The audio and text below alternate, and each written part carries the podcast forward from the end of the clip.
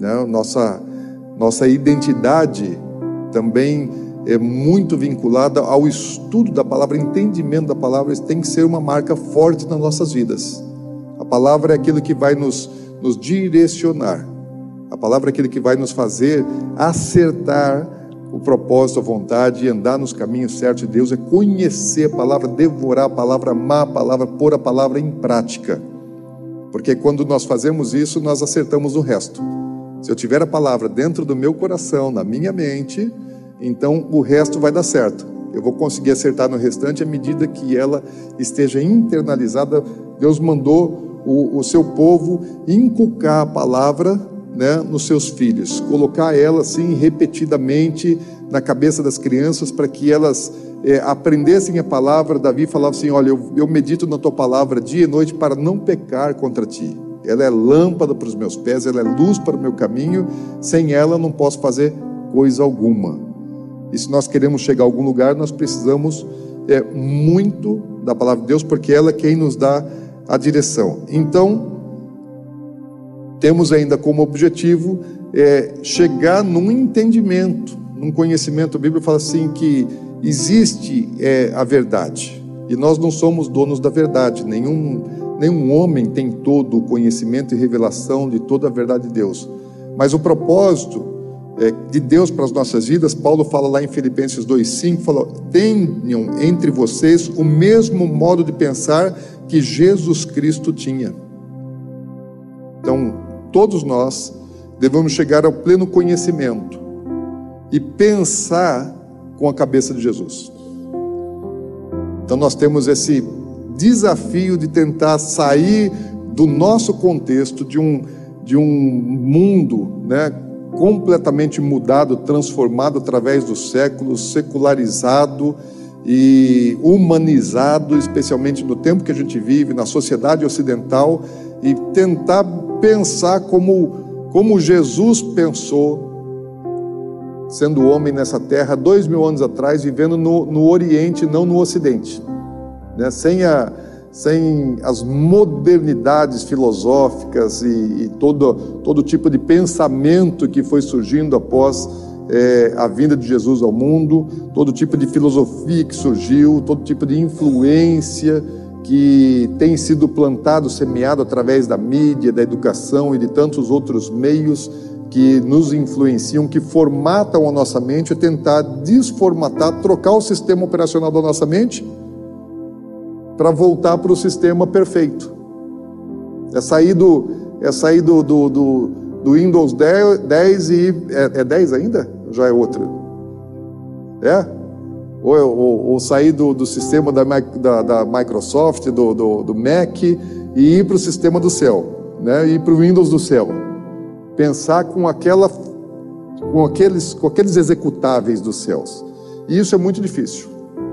Isso é um desafio assim muito grande, porque a igreja, né, é ela não é feita de parede. A igreja é feita de pessoas e todos nós somos muito influenciados né, na nossa maneira de pensar desde criança.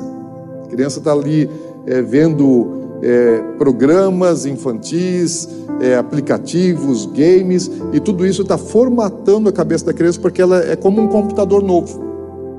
Ela tem ali né, a capacidade de processamento, mas ela não tem ainda os aplicativos, os programas, os executáveis que vão sendo é, é, implantados gradativamente. Então ela vai recebendo aquelas informações e daqui a pouco ela vai começar a reproduzir aquelas coisas, e não só a criança, o adulto também. Durante todo o nosso tempo de vida, nós estamos aprendendo, nós estamos acumulando conhecimento, e tem coisas boas e tem coisas ruins. E muitas coisas ruins são nos passadas como se fossem verdades. E a gente acaba, de alguma maneira, acreditando naquilo né, e praticando aquilo. Quantas pessoas já não. que Eu não assisto novela, mas quantas pessoas já não assistiram é, novela e, e acabam, durante o curso da novela, torcendo para o bandido ou para que, que o marido deixe a mulher para ficar com a secretária e coisas dessa natureza? Porque ela vai conduzindo para isso, para a pessoa começar a pensar que aquilo que é o bom. Torcer né, por aquilo que Deus é, é, abomina, desejar aquilo que Deus diz não, achar que aquilo é legal, que aquilo é bom, e na verdade não é. Mas a formatação da nossa mentalidade, nossa maneira de pensar, é algo sistêmico, que a Bíblia chama isso de Babilônia. A gente vai estudar isso bem detalhadamente, devagar, como é que surgiu o sistema babilônico como uma oposição ao reino de Deus na terra, como é que o diabo foi estabelecendo o seu império de trevas. Então, metanoia, mudança de mentalidade, pensar com a mente de Cristo é um desafio muito grande. Por mais que a gente tenha anos e décadas de vida cristã, nós temos às vezes muito mais contato com as informações do sistema do império das trevas do que com o sistema do reino de Deus. Somos muito influenciados e a gente, se a gente não reconhecer isso, a gente não muda. E Jesus ele fala: arrependei-vos, metanoia, mudem a maneira de vocês pensarem. Isso há dois mil anos atrás, numa sociedade é, bíblica, né, num contexto é, judaico de um povo descendente de Abraão que não tinha, não tinha nem palavrão. Na língua hebraica não existe nem palavrão. Não existiam coisas tão ruins, não tinha essa porcariada, né, esse lixo cultural que existe hoje por aí. É, na época não tinha. E Jesus ainda vinha falando: vocês precisam mudar a maneira de vocês pensarem. Vocês estão pensando num sistema errado, o sistema da terra, e Jesus veio trazer a mensagem do céu. Quanto mais agora. O povo de Deus naquela época, que tinha toda uma cultura bíblica, precisava pensar da maneira celestial. Então, para mim, e eu acredito que para você também, é, a mensagem de metanoia não mudou, continua a mesma. Então, muito mais do que a gente agregar conhecimento teológico, é, saber detalhes, histórias bíblicas, que é fundamental que a gente conheça para poder interpretar da maneira correta, é a gente entender que existem sistemas diferentes de pensar e a Bíblia não está de acordo com o sistema da terra. A Bíblia pensa diferente. No, no modelo terreno e no modelo celestial, as coisas parecem que são exatamente invertidas. Porque na Bíblia fala que aquele que chora que é feliz, que o pobre que é rico, que o fraco que é forte, e que o grande serve o menor, que o maior tem que se, se humilhar, aquele que se humilha vai ser exaltado, que se exalta será humilhado. Então, é tudo o contrário do que o mundo ensina, do que o mundo prega. E às vezes até mesmo dentro dos nossos lares cristãos, as, as famílias são formadas dentro de um contexto terreno. E a gente tem que tentar entender isso e mudar isso. Isso aí é arrependimento, é mudança. E Paulo ele diz assim em Romanos 12, 1: e não vos conformeis com esse século, mas transformai-vos pela renovação da vossa mente. Para quê? Para que eu possa experimentar qual é a boa, agradável e perfeita vontade de Deus. Só vou provar o reino de Deus, que é de justiça, paz e alegria, se eu mudar minha maneira de pensar, não me conformar, não tomar a forma da terra, que Paulo está dizendo assim: olha, não não tomem a forma dessa terra. Não sejam como essa terra, não pensem como essa terra, mas você precisa mudar sua mentalidade para experimentar o que é celestial, o reino de Deus, a vontade dele, boa, agradável, perfeita. Não tem como a gente melhorar isso. Então, para isso, eu tenho que romper com um monte de coisa. Minha estrutura é, intelectual, minha estrutura é, religiosa, porque se existe uma área que o diabo ele entende bastante, interfere, influencia bastante é na religião. Em todo nível de religião. Né? O diabo ele entrou no cristianismo. Aliás, cristianismo não é uma não é uma criação bíblica, né? nem o judaísmo é uma criação bíblica. A gente vai ver isso ainda, ainda hoje. O diabo entende de religião bastante e ele influencia todos os credos. E ele usa o que? A própria palavra de Deus. Com Adão e Eva, né, a confusão que o diabo trouxe foi em cima da própria palavra de Deus. Quando o diabo foi tentar Jesus, o que é que ele usou para tentar Jesus? A própria palavra de Deus. Então o diabo conhece a Bíblia, ele conhece a palavra e ele tenta manipular isso, fazendo com que aquilo que ele está dizendo pareça verdadeiro colocando em questionamento a verdade através de uma, de uma, de uma falsa interpretação, de uma interpretação enganosa. E eu e você estamos sujeitos a isso. né? do mesmo jeito que Adão e Eva é, acreditaram no diabo, né? nós também estamos sujeitos a acreditar. Ainda mais que nós já temos a semente do pecado e eles acreditaram sem tê-la. Então isso é, é muito importante. Em Efésios 4, 14, fala assim: para que não sejamos como meninos agitados de um lado para o outro e levados ao redor por todo o vento de doutrina, pela artimanha dos homens, pela astúcia com que induzem ao erro. Então é, eu preciso conhecer a Bíblia para não ser enganado. E infelizmente Jesus ele disse que especialmente nos últimos dias existiriam muitos falsos mestres, falsos profetas. Então a sã doutrina, Paulo fala assim que seria uma coisa é, é, rejeitada pelas pessoas dos últimos dias, e isso dentro do próprio meio é, é, daqueles que creem, mesmo no meio dos filhos de Deus, que o engano seria tanto nos últimos dias que, se possível, até os eleitos seriam escolhidos. Por que, que os eleitos não são, não são os, os eleitos seriam enganados? É por que, que os eleitos não são, não podem ser enganados? Só por proteção do Espírito. Porque suscetível ao erro todos nós somos. Eu e você podemos ser facilmente enganados. Quem aqui já foi enganado por alguém? Todo mundo aqui já foi enganado? Quem já foi enganado pelo próprio coração?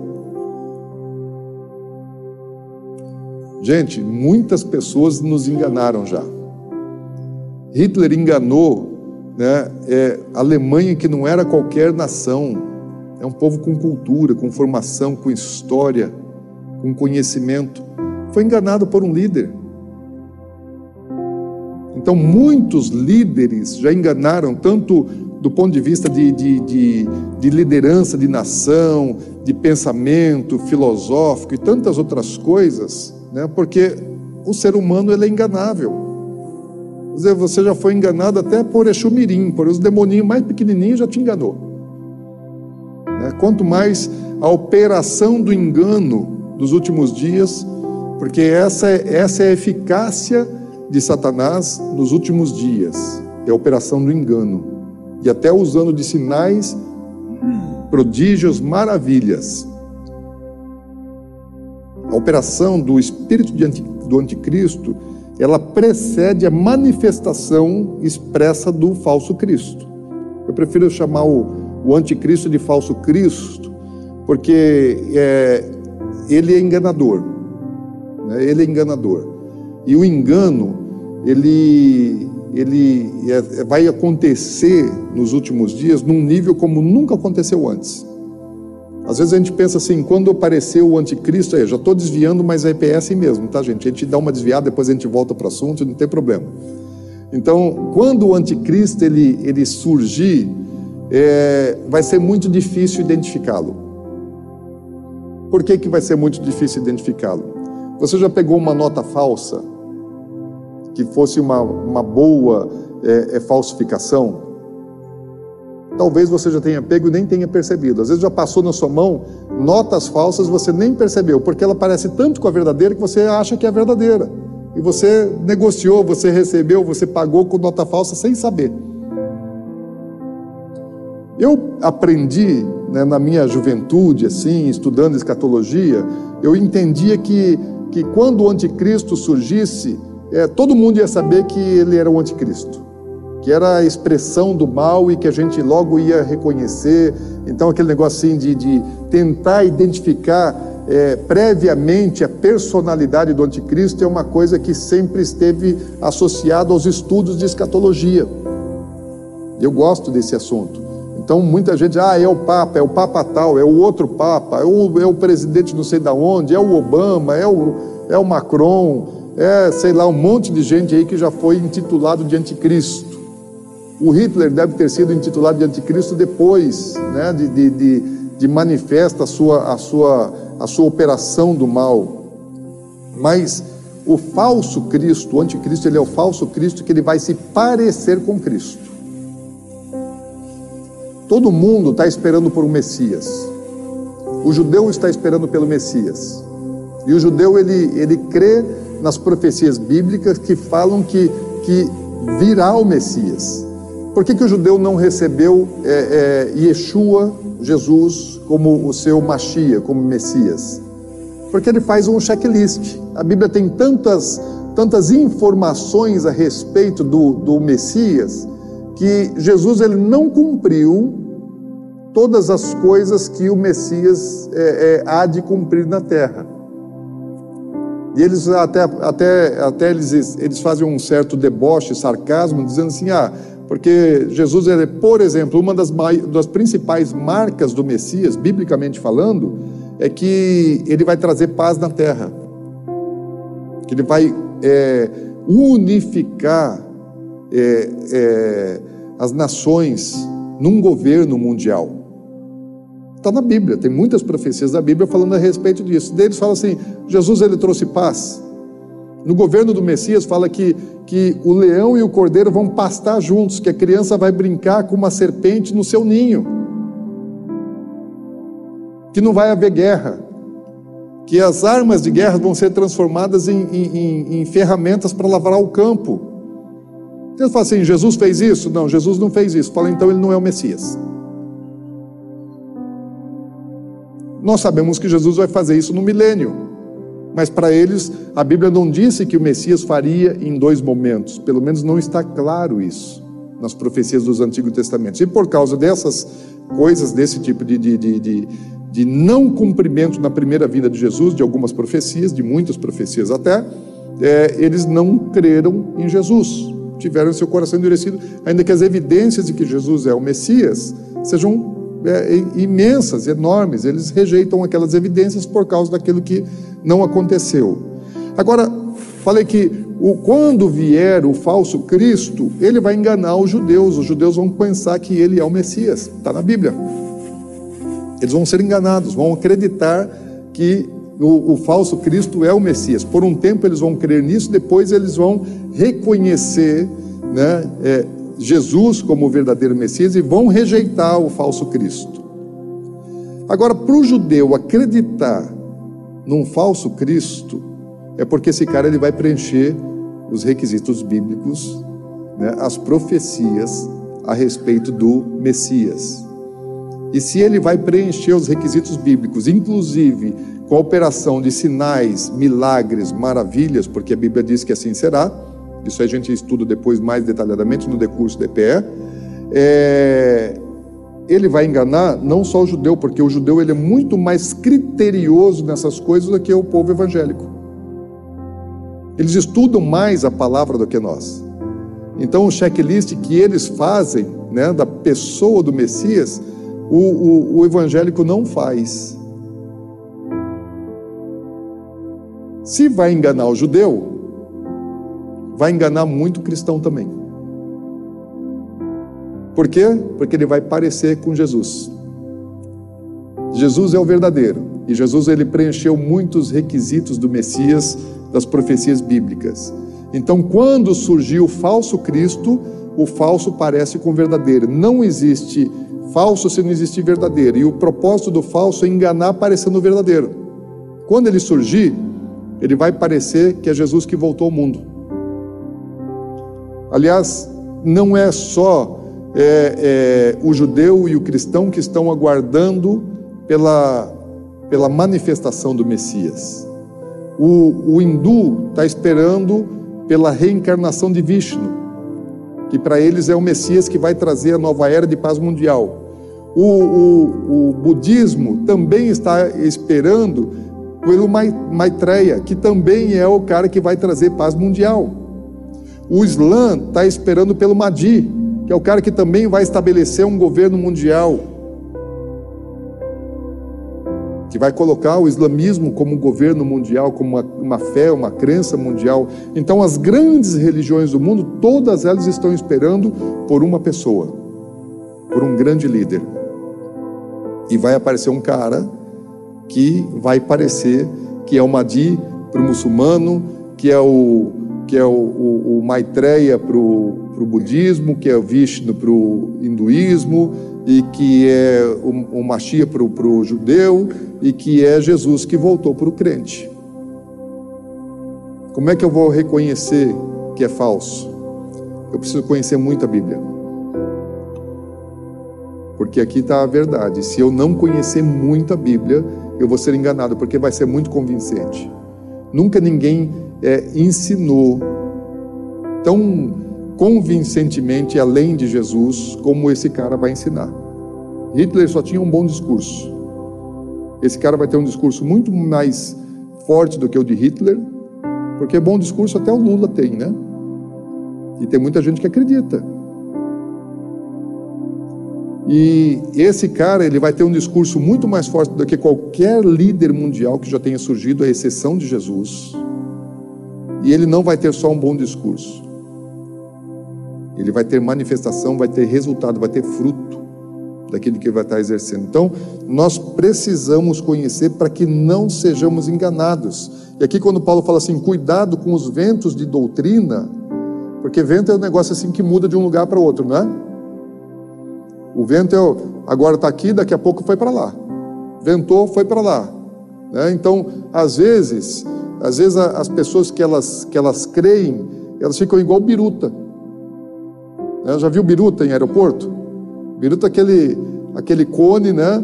Por onde o, o vento passa dentro e para onde o vento está apontando, a biruta vai. Então o vento está apontando para lá, a biruta está para lá. Daí o vento voltou para lá. E tem muita gente que, que por não estudar a palavra, fica assim, igual biruta com vento de doutrina. E uma das doutrinas, porque para a gente, para o cristão ser enganado, para que o crente seja enganado pelo falso Cristo e acreditar que é Jesus, então precisa ter uma base teológica para isso. Então precisa ter doutrina dentro do judaísmo, dentro do islamismo, dentro do budismo, dentro do, do, de todas as religiões mundiais e dentro do, do próprio cristianismo. Precisa ter doutrina que dê suporte para quando ele se manifestar, você identificar: esse é o cara. Uma base teológica em todas as grandes religiões do mundo para dar sustentação de que aquele é o Messias, que aquele é o Cristo que voltou ao mundo.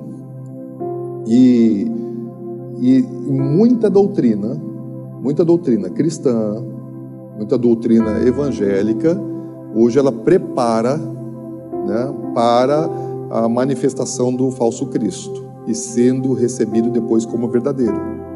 Paulo ele fala que nos últimos dias, e ele falando da igreja, fala que os últimos dias seriam dias, terríveis. E uma das coisas que ele fala dos últimos dias é, é que nos últimos 1 Timóteo capítulo 4, que as pessoas acreditariam em doutrina de demônios. Ele está falando para Timóteo a respeito da igreja.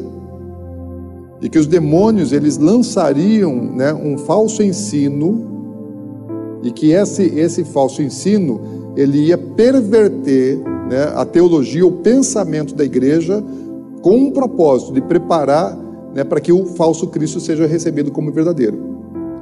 Então, é, doutrina boa é doutrina velha. Doutrina boa é doutrina dos apóstolos. O que faz uma igreja ser apostólica não é ter um líder no púlpito usando um anel apostólico, e nem o título do, do pregador. O que faz uma igreja ser apostólica é ela caminhar na doutrina dos apóstolos. Paulo diz que é, doutrinas que surgissem depois, mesmo que fosse pregada por um anjo, que nós não deveríamos crer, a revelação de Deus, a palavra de Deus já foi dada, está na Bíblia. E Paulo fala: olha, o que exceder, o que passar, né, é de procedência maligna. Então hoje assim tem muita doutrina nova, muita revelação nova, muito pensamento, teologia que nunca foi ensinado e que nunca foi pregado. Que Jesus não pregou, que os apóstolos não pregaram, mas tem um modernismo né, de revelação e de doutrina que tudo aquilo que é novo, para mim, que não que não está na Bíblia, é, são coisas semeadas pelo inimigo para fazer a igreja ficar confusa e aceitar o engano como. Tem microfone aí? Traz aqui, pastor José Alberto. Pode falar, pastor. Nós estamos só na apresentação, né? Então vamos continuar na apresentação da EPE. Tanto é que o inimigo está, está investindo na, na, própria Bíblia, né? tem a Bíblia gay. Sim. Todo, As- todo, todo o resto fala do que a Bíblia original dá a respeito de, de, de, de homossexualismo. As versões bíblicas de hoje em dia, assim, elas estão é, é, cada vez, em vez de melhorar, né? Em vez de, de aperfeiçoar, elas estão piorando. Estão piorando bastante. Então você tem muita, muita versão bíblica que às vezes aquilo que você está lendo na Bíblia é, já está contaminado. Dependendo do tipo de, de versão que está sendo usado, realmente já existe é, contam- contaminação nisso. Amém? Então nós precisamos entender e não que aqui tenha verdade, gente. Mas o que a gente precisa ter é sinceridade para reconhecer que nós estamos sujeitos ao engano, ao erro e a disposição de aprender e sermos mudados. Sabe o que é isso? Metanoia. Mudança de mentalidade. Então estudar a palavra de Deus com esse com essa busca, com esse entendimento. Amém. Selecionei alguns outros textos aqui, por exemplo, em Efésios 1, 4 e 5, fala: Assim como nos escolheu nele antes da fundação do mundo para sermos santos e irrepreensíveis perante ele, e em amor nos predestinou para ele para a adoção de filhos por meio de Jesus Cristo, segundo o beneplácito da sua palavra. E 2 Coríntios 5,10 fala: Porque importa que no- nós todos compareçamos perante o tribunal de Cristo para, cada- para que cada um receba, segundo o bem ou mal que tiver feito por meio do corpo. Deus tem plano, Deus tem projeto para as nossas vidas, e o nosso julgamento naquele dia vai ser se nós fizemos ou não aquilo que nós viemos fazer na terra. Então, para eu saber qual é o meu papel, para eu saber qual é a minha, a minha função, é, se eu não conhecer a Bíblia, eu vou me enganar. Até se você, se você abre um restaurante, se você abre um negócio, um hotel, se você tem uma empresa, é, o conceito bíblico é de que tudo aquilo que você faz seja feito para a glória de Deus. Então, o seu estabelecimento, o seu lar, seu negócio, seu tudo tem que ser para o reino. Não tem que ser para você. Então, se você vai, se você vai abrir um negócio, um comércio para ganhar dinheiro e o propósito é ganhar dinheiro, você já começou é, errado no princípio. Você não tem que fazer alguma coisa, ter uma profissão para ganhar dinheiro. Você tem que ter profissão, você tem que ter atividade econômica para que através da sua atividade o reino seja propagado. Então, o seu comércio deve ser um lugar que você vai receber provisão através daquilo, mas não pode ser o seu propósito principal.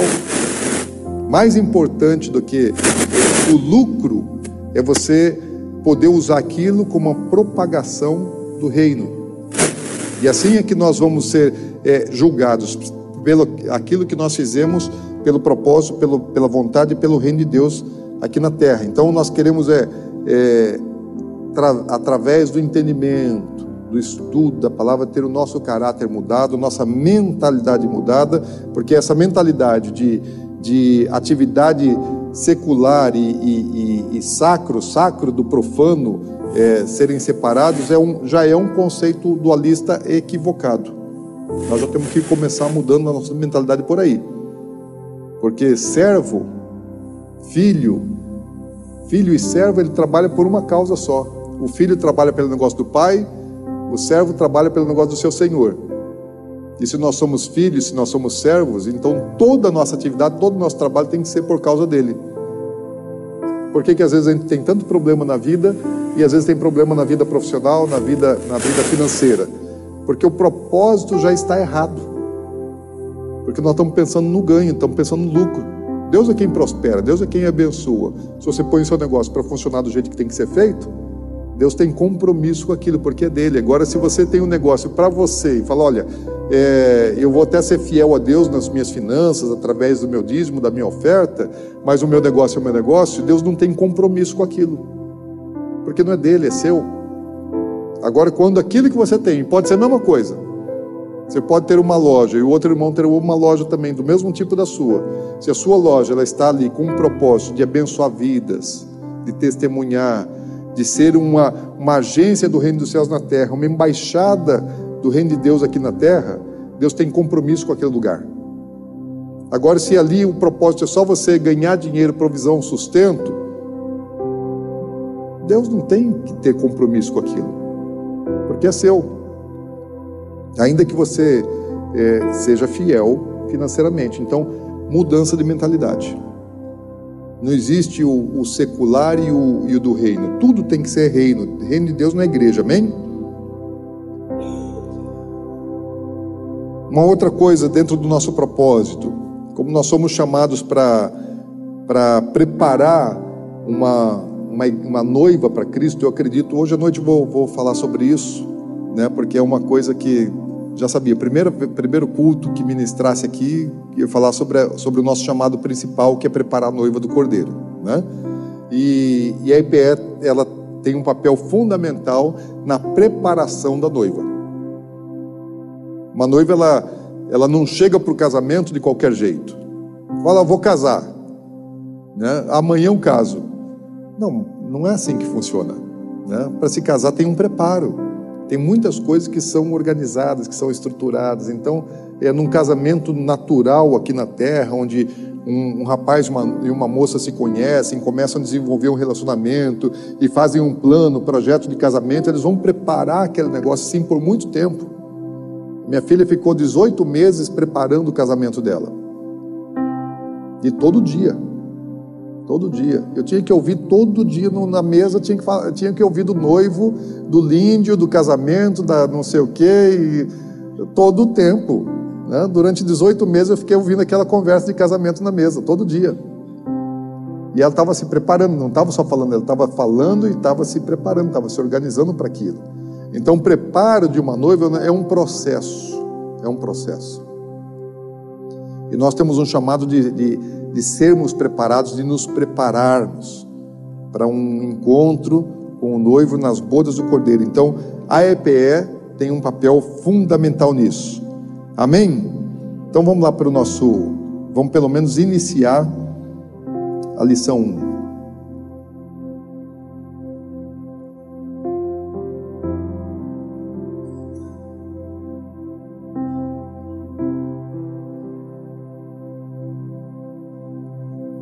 Olha que o nosso, o nosso contexto de, de estudo da palavra, a gente vai fazer só meia hora aqui, então a gente não vai completar todo. Nós vamos até às 11, né? É, então nós não vamos é, completar toda a lição 1, a gente na semana que vem a gente, a gente conclui ela. Nosso conceito né, para estudar a Bíblia, eu preciso entender a Bíblia. De Gênesis a Apocalipse, ela está falando de reino. Deus reina, Deus governa.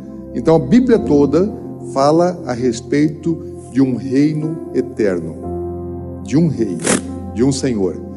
Então, Jesus, ele quando veio ao mundo, Jesus ele não veio ao mundo para falar é, de outra coisa a não ser do reino de Deus. Lá em Mateus capítulo 4, versículo 17, diz assim: Daí em diante, logo depois do batismo de Jesus, quando começa o ministério de Jesus, ele fala: começou a anunciar a sua mensagem. Jesus veio ao mundo e ele tinha uma mensagem a ser comunicada ao mundo, às pessoas da terra, a partir de Israel, do povo israelense, que essa mensagem depois fosse comunicada a todos os povos, tribos, línguas e nações. Mas ele traz uma mensagem. Qual é a mensagem? Ele dizia: arrependam-se dos seus pecados, metanoia, mudem a mentalidade, deixem de achar que o pecado é um negócio bom, admissível, aceitável, que não tem problema, porque o reino dos céus está perto. Fala, olha, está chegando o reino. Ainda em Mateus capítulo 4, versículo 23, fala assim: Percorria Jesus por toda a Galileia, ensinando nas sinagogas, pregando o evangelho do reino. O foco da pregação de Jesus, do ensino de Jesus, era reino. Está falando a respeito de um governo. Jesus, ele, ele não diferente de, de, de, de pessoas que têm um chamado, né? aliás, ele é referência, é modelo para isso, mas é, Deus levantou, por exemplo, os profetas no Antigo Testamento. Cada um dos profetas que foi levantado no Antigo Testamento, ele tinha uma mensagem ele tinha uma comunicação a ser feita. Deus levantou muitas outras pessoas em, é, é, é, com, com a função de ensinar, de estabelecer. Eles tinham uma comunicação, tinham uma mensagem a ser propagada. Jesus ele tinha uma mensagem e o centro da mensagem de Jesus sempre foi o reino dos céus. Aqui eu vou, de vez em quando, eu vou dar uma misturada entre reino dos céus e reino de Deus. É, existem diferenças, né, mas não são é, para esse propósito aqui não são, não são tão importantes essas, essas diferenças para aquilo que a gente está é, começando aqui. Lá na frente a gente vai detalhando um pouco mais né, é, esses, esses, essas diferenças de conceito. Mas Jesus ele tinha uma mensagem central. Ele está falando, é, muitas vezes um evangelista está tratando isso como o reino dos céus, outro está falando como o reino de Deus. São coisas muito é, é é, próximas e com algumas, alguns destaques interessantes que podem é, é, até fazer uma pequena diferenciação.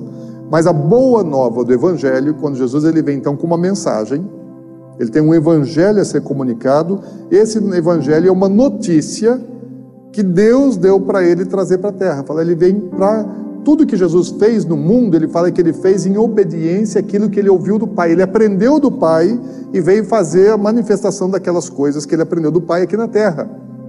Então o Evangelho é a notícia dos céus, é a boa nova do céu, a mensagem do céu para os homens na terra. Qual mensagem?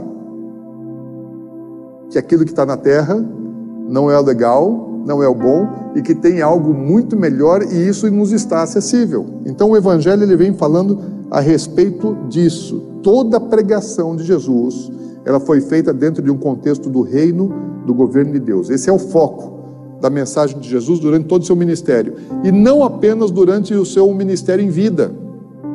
Até mesmo depois é, da sua morte e ressurreição, Jesus ele continuou aparecendo aos discípulos e nas suas aparições aos discípulos, qual era o centro do seu ensino? Porque Jesus ele continuou ensinando continuou dando instrução, continuou é, é, manifestando algumas coisas a seus discípulos depois da sua ressurreição. E o que é que Jesus está ensinando para os discípulos até depois da sua ressurreição? Olha lá em Atos capítulo 1, versículo 3. Estes também, depois de ter este a estes também, depois de ter padecido, se apresentou vivo com muitas provas incontestáveis, aparecendo-lhes durante 40 dias e falando das coisas concernentes ao reino de Deus. Cumpriu o ministério, mais de três anos pregando a respeito de reino. Depois que ele morre, que ele ressuscita, por 40 dias ele continua aparecendo aos seus discípulos e a mensagem continua sendo o quê? Reino de Deus.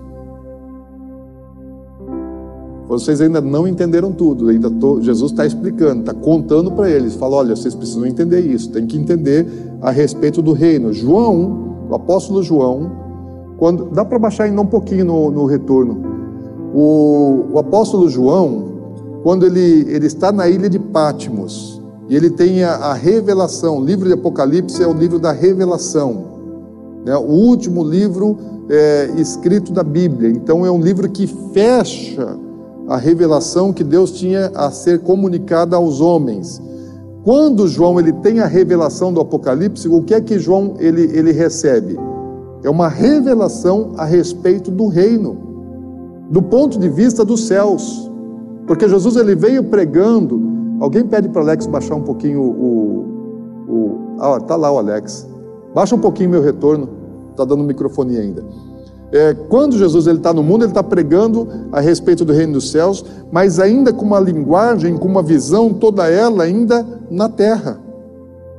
É o homem olhando para o reino dos céus, Jesus tentando fazer o homem olhar da terra para os céus e tentar receber a mensagem dos céus, o evangelho, como uma mensagem que vem dos céus para o homem na terra.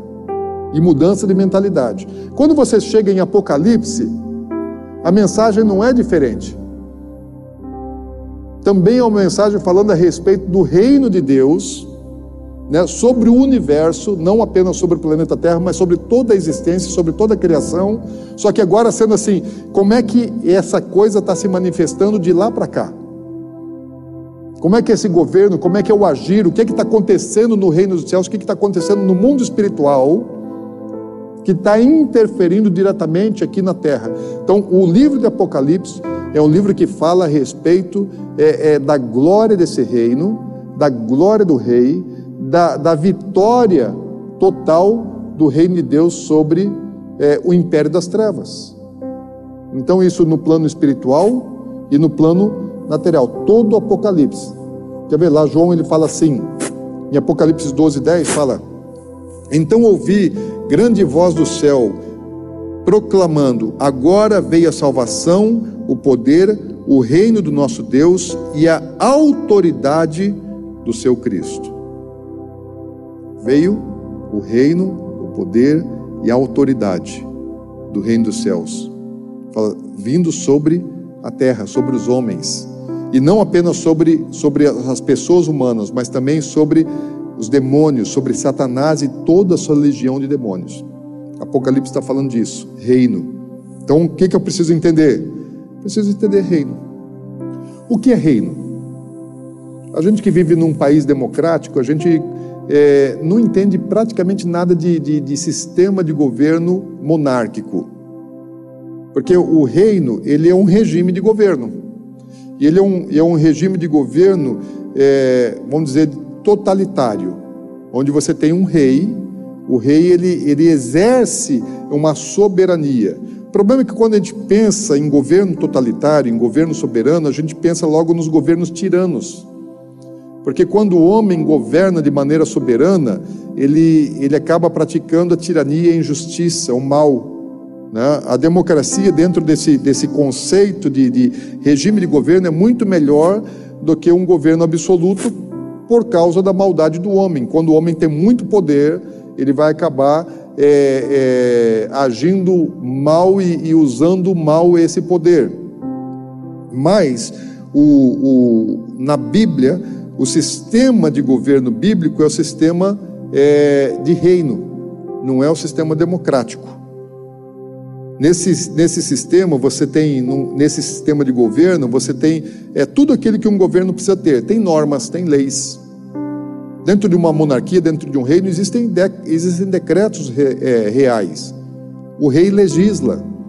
O rei, ele, ele reúne em si, ele não precisa de um, é, de um poder judiciário, ele não precisa de um poder legislativo, de um poder é, é, executivo num, num, regime de reino puro, não como é na Inglaterra, por exemplo, que é, uma, é, que é, um, é um regime parlamentar, tem uma coroa, tem uma rainha, mas é, é um regime parlamentar. Mas num reino absoluto, o rei ele tem o poder de legislar e ele tem o poder de julgar. Lembra que Salomão ele julgava questões pequenas da, do povo?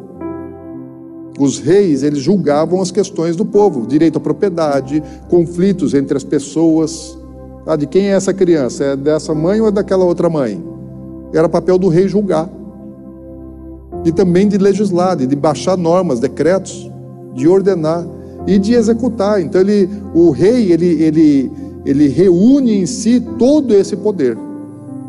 Todo o poder está concentrado na mão de um rei. E nesse reino, num, num sistema de reinado, esse, esse rei ele tem os seus códigos de ética, tem as suas leis, tem os seus protocolos reais, todas as normas necessárias ao funcionamento daquele governo. Isso não é para ser mal, isso é para ser bom. Se o rei é bom, é para o governo ser bom. O problema é, é, o governo tirano, na mão de uma pessoa que não tem, que não tem valores, princípios, que não, não, que não busca o interesse dos seus, dos seus súditos. Num reino existe uma corte. Existe uma, uma organização, existe hierarquia, existem príncipes, existem é, é, é, governantes que não foram escolhidos pelo povo, mas que são estabelecidos pelo rei. Então, o Império Romano, por exemplo, no passado, ele tinha lá o imperador em Roma, mas em cada uma das províncias do Império Romano existia um, um governante um rei local, um governo local que estava sujeito ao governo do Império Romano. O imperador é que decidia tudo. Então, ali tem pessoas que estão é, é, é, designadas por ele. Daí tem os seus ministros, aí tem é, é, o governo, o comando militar, tudo isso. Né? A força está na mão de um rei, de um governo assim, tem tudo isso. Tem é, os seus cidadãos, são os, os súditos de um governo, de um, de um reinado. Ele não tem só obrigações, ele tem os seus deveres e também tem os seus direitos. O súdito de um governo. Por que, que os impérios antigos e os reinados antigos caíram? Porque os governos eles foram usurpadores. Os reis usurparam os direitos dos seus cidadãos, exploraram os seus cidadãos. E aí eles, insatisfeitos, então eles se rebelaram e, e acabaram com as coroas, com os tronos, né? Por causa do, do mau governo. Então o povo começa a decidir, o povo começa a governar, começa a mandar, a escolher os seus dirigentes, porque aqueles que estavam governando não souberam governar bem. Mas não que o regime seja um regime ruim. O rei ele tem que oferecer segurança e garantias para o seu povo. O rei ele tem que ser responsável. A democracia, melhor do que os regimes totalitários, tiranos, ela não é um regime de governo bíblico. Não tinha na Bíblia democracia. O povo não podia escolher mandar, até porque nem sempre o povo sabe escolher, o povo nem sempre sabe mandar, não é? Então a gente vê, é, às vezes nas eleições, às vezes o povo não sabe escolher bem. A maior eleição que já houve na Terra, qual foi a maior disputa eleitoral que já houve na Terra?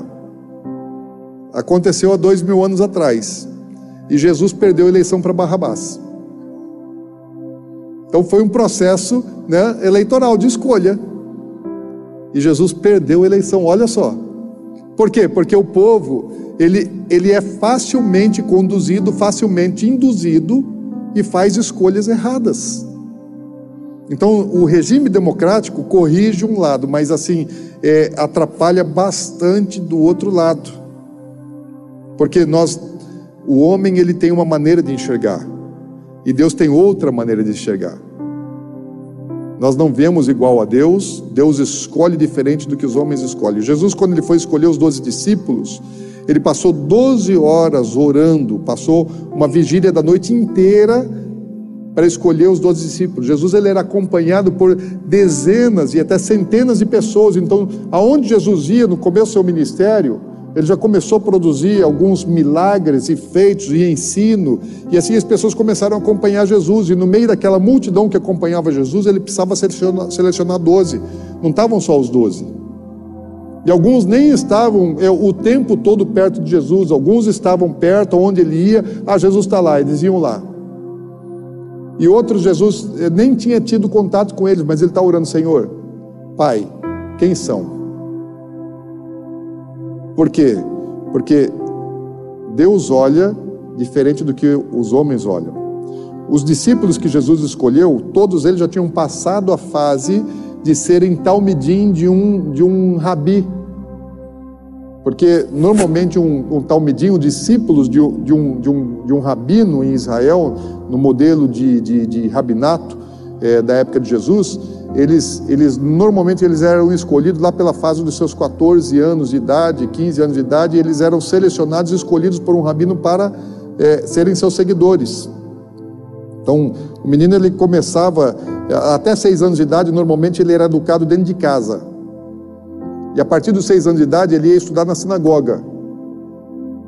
E na sinagoga, ele, ele aprendia a lei de Deus, a palavra de Deus. E em casa, com a sua família, aprendia o ofício profissional. Então, se o pai era sapateiro, ele aprendeu o ofício é, é, profissional é, com o seu pai. Se o pai é, é construtor, pescador, ele vai aprender o ofício profissional em casa. E ele ia para a escola para a sinagoga para estudar a palavra de Deus. E aqueles que se destacavam, que eram melhores no, no aprendizado da palavra, eram aqueles que iam avançando. Então tinham várias fases, assim como tem no, no, no, no, nosso sistema de educação, você tem séries, níveis. Então aqueles que vão avançando, vão passando, vão para a faculdade, vão para vão pós-graduação, vão para mestrado, para doutorado, aqueles que, aqueles que vão se destacando vão avançando, vão continuando. Também assim em Israel. Só que um, um jovem adolescente, ele já se, já se destacava em relação aos outros, e aqueles que se destacavam então tinham um rabino, porque todo jovem, todo judeu, o grande desejo dele era se tornar rabino. Mais do que querer ser é, médico, é, advogado, engenheiro, qualquer outra coisa, ele queria ser rabino, porque a função mais importante dentro do contexto da cultura bíblica, né, do Novo Testamento, do Antigo também, era, era ser um, um, um líder do povo, um representante, um sacerdote para a nação. Então todo guri queria ser é, discipulado por um rabino, e ele não escolhia por quem ele ia ser discipulado. O rabino que escolhia os melhores, aquele lá é bom, aquele é bom, aquele é bom, vem e segue-me. Vem aprender comigo. Quando Jesus ele escolhe os seus discípulos, eles já tinham passado dessa fase. Ou seja, todos eles já tinham sido rejeitados pelos grandes rabinos de Israel. Nenhum deles, nem Pedro, nem João, nem Tiago, nem nenhum dos doze discípulos tinha sido chamado por um grande rabino de Israel para ser seguidor. Então, quando Jesus chama aqueles homens, ele chama homens que já tinham sido reprovados. Oi? Aqui, microfone Paulo, o apóstolo Paulo ele não foi um dos doze, dos doze apóstolos, né? É Paulo e Paulo e Paulo ele diferente dos outros apóstolos que seguiram Jesus, Paulo sim, ele foi escolhido quando jovem provavelmente para ser é, discipulado. Ele aprendeu aos pés de Gamaliel, que era um dos principais rabinos de Israel. Então ele foi escolhido, ele aprendeu, ele foi discipulado, né? Por isso ele era fariseu de fariseus. Então, Paulo, diferente dos outros doze, ele sim, esse teve uma, uma escolha, uma seleção, mas depois Deus teve que mudar toda a cabeça dele. Né? Teve que reformar um monte de coisa que ele tinha é, agregado de entendimento, de conhecimento e buscando fazer a vontade de Deus. Ele acreditava que fazia a vontade de Deus. Então, a, a escolha de Deus ela é marcada de uma maneira diferente do que nós, homens, é, escolhemos, porque Deus vê de forma diferente. Amém? Agora, um reino, ele ele tem tudo que um sistema de governo tem que ter. Tudo que é necessário, num, num, precisa ter o líder.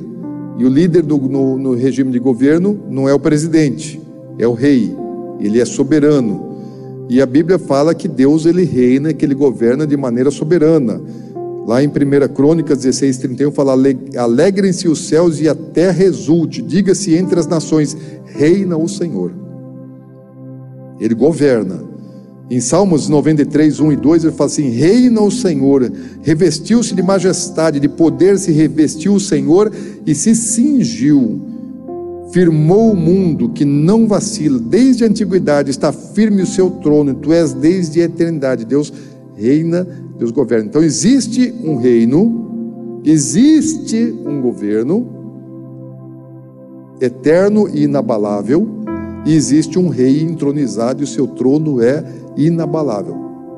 Desde a eternidade, de eternidade a eternidade, o seu governo é firme. Tem um rei, tem um governo. E nós somos o que nesse? Daí tem, daí tem é, dentro da hierarquia tem lá os seus súditos, né? Tem é, tem Jesus como filho de Deus. Tem aí os anciãos, tem os seres viventes, os, as criaturas celestiais, até nós, homens, os anjos, nós aqui, quando é, integrados ao sistema de governo, dentro do governo de Deus, nós somos é, designados embaixadores, representantes daquele governo dos céus aqui na terra. Então, esse é o nosso chamado, representar, ser é, embaixador aqui na terra, daquele que Deus está determinando lá no céu, nós temos que ser porta-voz. O reino, ele também tem um território, tem uma área de abrangência do seu governo. Então, qual é o território do reino de Deus? Todo o universo. A abrangência do governo de Deus é todo o universo. A Bíblia fala que é, teus são os céus, tu é a terra, o mundo e a sua plenitude, tu os fundaste. Então, tudo que existe, tudo que é aparente, tudo que é do mundo espiritual, pertence a Deus por, por direito, porque Ele criou e Ele governa sobre todas as coisas. Existe um particular que a gente vai ver isso, entender depois da queda de, de, de, de, Satanás, é que a terra né? esse pontinho é, minúsculo na criação no universo. É, uma vez eu li um, um, artigo de astronomia onde o astrônomo dizia que, que a Terra não passava de uma poeira cósmica e que a raça humana era um amontoado de verme em cima dessa poeira cósmica achando que é alguma coisa. Mas diante da, da grandeza do universo, ele falou: a Terra é poeira cósmica. Poeira é aquele negócio, você olha assim para a luz, você vê alguns pontinhos de poeira assim que é, é, é imperceptível né, se você não prestar atenção. Então bateu, subiu o pó. Daí você vê algumas partículas que estão ali, aquilo ali é uma, é uma poeirinha. E fala, num universo, a Terra não passa de uma poeira. E o ser humano, né, a raça humana, é, somos nós habitando dentro de uma poeirinha cósmica. E em todo o universo, em todo o universo, só existe um lugar onde o governo de Deus é afrontado, onde o reino de Deus, a soberania de Deus é afrontado, somente nessa poeira cósmica. Todo o resto do universo, né, Deus governa de maneira soberana e sem rebelião. Na terra é o único lugar de toda a criação onde existe rebelião. E a gente vai entender um pouco mais é, a respeito disso. Esse, o governo de Deus, ele tem as suas, as suas leis, mandamentos, constituição. Nós temos uma constituição federal, nacional, nós temos é, é, leis complementares, nós temos leis ordinárias, nós temos decretos, vários tipos de normas legais para reger é, o funcionamento da nação, do Estado, das pessoas. No reino de Deus também é assim. E uma das coisas que, que a Bíblia diz é que é, nós seremos julgados pela palavra dele. Aqui tem a constituição do reino de Deus. A Bíblia é a constituição, são as leis de Deus estão aqui. E Jesus ele disse lá em João 12, 48 que nós vamos ser julgados pelas palavras que ele é, nos deixou, pelos seus mandamentos. Então, quando você vai perante um tribunal, o juiz ele não julga livremente, ele julga segundo as normas legais. Quem é da área jurídica sabe que o juiz ele precisa fundamentar suas decisões num, num, num ordenamento jurídico, numas, nas normas existentes. E Deus também, como governante, né, ele também há de julgar todas as pessoas segundo o quê? Segundo não aquilo que eu penso, que eu acredito, minha consciência, mas segundo aquilo que ele já determinou. Existem os cidadãos, que são os súditos, existem privilégios, direitos, benefícios. A Bíblia fala que se nós buscarmos o reino de Deus, lá em Mateus 6,33, é, se nós buscarmos o reino de Deus, Ele vai nos acrescentar todas as demais coisas. Eu busco o interesse do rei e o rei se responsabiliza pelos seus súditos. Seu governo. O interesse do rei vem acima do interesse dos súditos. E todo súdito que busca o interesse do rei em primeiro lugar, o próprio rei se responsabiliza pelas necessidades dos súditos. Interessante que a Bíblia não fala que Deus se responsabiliza pelas nossas vontades, algumas até ele cumpre, mas a responsabilidade dele é pelas necessidades. Hoje, quando a gente estava aqui é, consagrando o Lourenço, né, a gente menciona, Deus ele já determinou né, todas as bênçãos, toda sorte de bênção, Efésios capítulo 1, versículos é, 3, 4, 5 vão falar a respeito disso, mas no versículo 3 fala que toda sorte de bênção já está é, reservada nas regiões celestiais para todo mundo. Então, nasceu uma criança, Deus escolheu a criança antes da fundação do mundo para que ela existisse. E Deus já determinou para ela tudo que você vai precisar para cumprir o propósito da sua vida já está disponível. Tudo que você precisa para a sua vida já está disponível. E você vai acessar isso à medida que você vai servindo, que você vai avançando, então Deus vai liberando, à medida que você vai sendo aprovado, Deus vai liberando sobre a sua vida. Então, recurso financeiro, de saúde, emocional, ministerial, unção, é, autoridade, tudo já está disponível. O que eu preciso é, é, é, acessar isso, é receber isso, fazer com que isso chegue é, às nossas vidas. Quando eu, quando eu venho ao mundo, Deus já me disponibiliza tudo que eu vou precisar. Até o meu último fôlego, de vida, já tenho tudo reservado para mim. Eu posso ou não usufruir disso. Eu posso ou não receber isso. Quando é que eu vou receber integralmente? Quando eu servir integralmente. À medida que eu vou cumprindo o propósito, tudo vai sendo liberado. Tudo que nós precisamos, Deus vai nos dando à medida que eu vou cumprindo o propósito. E às vezes, quando a gente foge do propósito, eu não quero fazer o que Deus quer, eu quero fazer o que eu decidi, e ficamos pedindo para Deus: Deus, me abençoa nisso, me abençoa. Falou: olha, você não precisa pedir para eu te abençoar. Eu já te abençoei, mas só que não é aí. A tua bênção está aqui. Quando eu obedeço, a Bíblia fala que as bênçãos de Deus elas, elas correm atrás de mim. Está em concordância com o que Paulo está dizendo lá em Efésios capítulo 1. Já está disponível. Eu preciso só entrar naquele lugar e tomar posse disso. Existem códigos de ética, por exemplo, é, você pega o sermão do, do, da montanha, Jesus, ele, nos capítulos 5, 6 e 7 de Mateus, ele está ensinando como é que deve ser a relação entre os súditos desse reino, entre os servos desse reino, como é que, como é que nós relacionamos no plano é, horizontal, porque as, os mandamentos no plano vertical né, já existem, são minhas obrigações para com Deus, e as minhas obrigações para com o meu próximo também estão na Bíblia. Dos dez mandamentos, quatro são em relação ao plano vertical e seis são em relação ao plano horizontal. O Sermão da Montanha é um código de ética.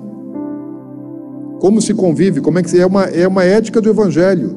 Existe um exército, existe segurança, os anjos dos céus estão a nosso dispor. Deus dá ordem aos seus anjos para que a gente é, é, é, sequer tropece. Então, à medida que eu estou caminhando naquele que Deus tem para mim, os anjos estão à minha disposição. Só que os anjos, assim, eles, eles são incumbidos de nos proteger, de nos abençoar naquilo que é propósito, que é plano de Deus. Naquilo que eu quero, que Deus não tem compromisso, os anjos muito menos. O anjo é obediente. Anjo não, não cumpre vontade pessoal própria. Ele pode até ter sentimentos de vontade. Satanás teve, um terço dos anjos decidiram seguir é, é, a sua própria vontade também, né, quando escolheram seguir Satanás. Então o anjo ele tem opção de escolha, ele tem vontade. Só que os que ficaram fiéis a Deus, até pelo exemplo dos que foram infiéis, eles decidiram que eles não vão viver nada que seja da vontade deles, simplesmente decidiram, falaram, nós vamos obedecer, já eram decididos a obedecer e só confirmou que vão continuar obedecendo. Melhor é obedecer. Então o anjo não, não faz o que quer, Deus, o anjo faz somente aquilo que lhe é mandado. Num reino existe um sistema tributário. Quando a Bíblia fala de primícias, a Bíblia fala de ofertas, a Bíblia fala de dízimos, de vários tipos de ofertas. Isso é um sistema tributário. Eu sou da área tributária, sou auditor fiscal. E, e só no, no, no, no, governo estadual você tem vários tributos. Você tem impostos, tem taxas, tem contribuições. Né? No sistema brasileiro, assim, a quantidade de tributos é até é exagerado. O sistema tributário do Reino de Deus é, é muito mais simples, muito mais simples, né? Mas tem, mas não é único. Então tem primícia, tem dízimo, tem oferta alçada, tem alguns tipos de oferta, tem sedacá, que é aquele que é para ajudar o próximo, o necessitado, sistema tributário. Então todos nós temos responsabilidades, direitos e obrigações em relação a um reino. Estou passando aqui só um, um fundamento, né, uma base em cima daquilo que nós vamos estudar todo, todas as nossas futuras lições na EPE, sempre tendo como base, como conceito, reino. Amém, gente?